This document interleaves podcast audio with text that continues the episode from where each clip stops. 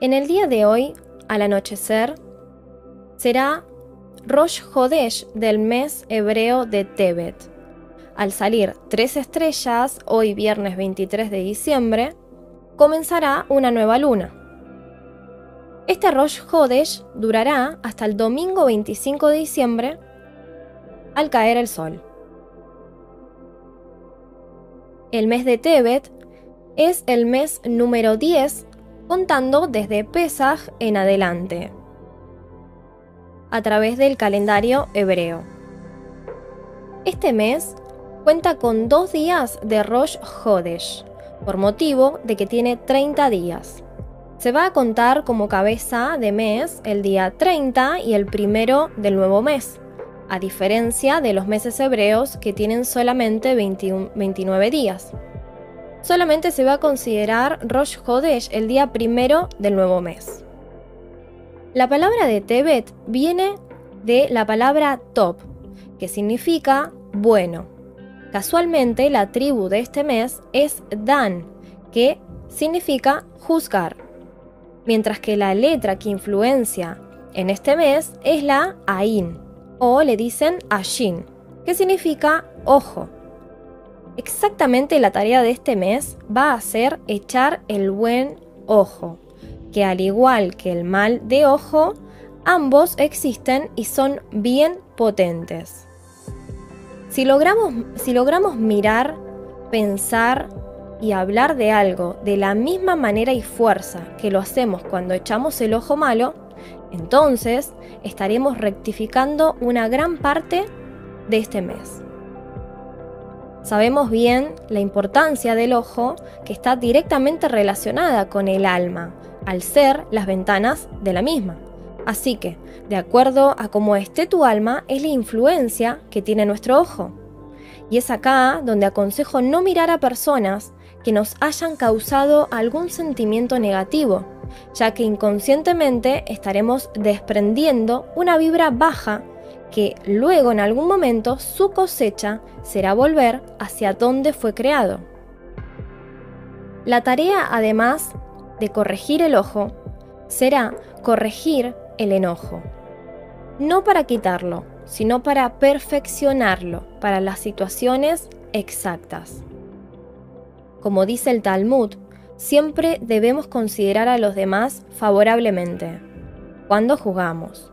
Y el enojo debemos tratar de evadirlo, ya que siempre lo más sano es estar felices. Pero no hay que olvidarse que poner límites también es bueno y necesario. Por esto es que existe el enojo sano o positivo, para cuando discernimos lo que sí nos conviene rechazar.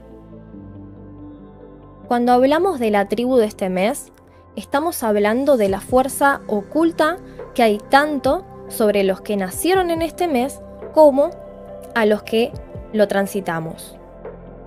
A lo que conocemos como el signo del zodíaco, que en este caso le corresponde a Capricornio.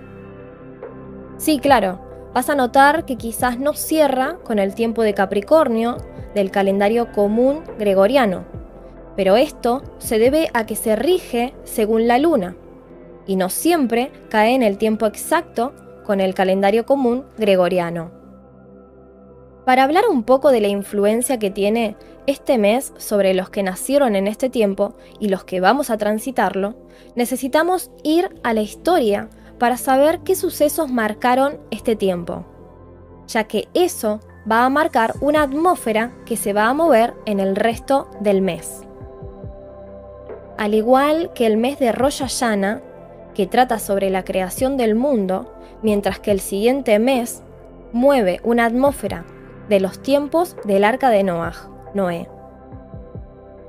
Cuando vamos a los estudios de Torá sobre este mes, nos cuentan que fue el mes en donde el rey de Babilonia invadió a Nabucodonosor, o sea, a Jerusalén, un tiempo antes de que el templo sea destruido en el año 586, 586 de lo cual podemos claramente notar al menos un poco de la energía que se mueve en este tiempo. Pero eso no nos tiene que alarmar negativamente, ya que al contar con Rosh Hodesh no hay nada que no se pueda permutar. Baruch Hashem. Viendo solamente esta parte de la historia, podemos ver el motivo por el cual los que nacieron en este mes, capricornianos, suelen ser bastante invasores a la hora de impugnar negativamente a los demás por sus actos, donde por ejemplo vemos que una cabra es la que representa este mes, siendo que su característica es la firmeza. Bueno, te preguntarás en qué nos sirve saber todo esto. A lo que te cuento que esta información nos va a ayudar a saber no solo las influencias negativas que transitan en estos días, sino que también nos ayudará a conocer cuáles son los puntos a favor que tenemos para atravesar este mes con éxito.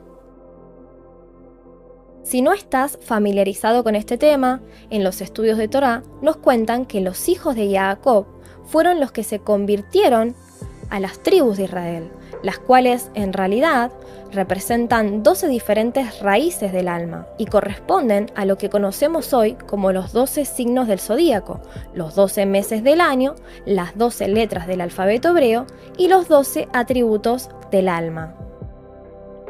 En realidad, todo el año tenemos la posibilidad de corregir cada área de nuestra alma, pero los estudios de Torah nos enseñan que hay ciertos momentos del año que hay una influencia, una energía en concreto con más fuerza que en el resto del año, al igual que las temporadas que experimentan los árboles y toda la naturaleza.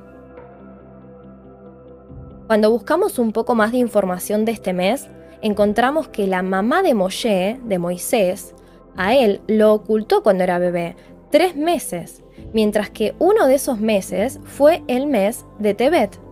El resto fue el mes de Ab y de Tamuz, donde claramente es una metáfora que nos da señales de la energía que se mueve en dicho mes. Dicen los estudios que son meses donde la Shekinah, la divinidad de Hashem, entra en reposo entonces la energía está más intensa, lo cual nos invita a tratar de contenerla y no dejarla desbordar. Escuché a un maestro decir que son meses donde tenemos que escondernos, guardarnos, estar en perfil bajo, evitar el drama, la discordia, no exponernos tanto ni en positivo ni en negativo, ya que estamos tratando del ojo. El 10 de Tebet tenemos un ayuno general y el motivo es por el comienzo de la destrucción del templo, a lo cual los maestros dicen que cuando en un mes hay un ayuno, suele estar con motivo de suavizar la pesadez del mes. En nuestro blog te comparto las dos frases de Lana Becoas que hay que recitar en este día en los dos días de Rosh Hodesh que son correspondientes a este mes, junto a la permutación y las letras que corresponden al mes de Tebet. Recordá que si no sos de meditar, podés recitar el Teilim 119, el Salmo, por cada letra a cambio de la meditación. Si es tu primer Rosh Hodesh, te recomiendo la clase de Rosh Hodesh donde explico con profundidad la importancia de este, la importancia de Rosh Hodesh, junto a algunos secretos que aprendí de algunos maestros de Torah. Esta meditación, esta recitación, no solo lo hacemos por un mandato de Torah, sino que lo hacemos sabiendo el motivo por el cual se escribió, y es para contrarrestar las influencias negativas, bendiciendo, purificando y santificando todo el mes. Recuerden hacer sonar el shofar de día o escucharlo en audio. En nuestro blog también podrás encontrar las clases del mes de Tebet del año pasado, así que te dejo el link en la descripción del video. Shawato para todos.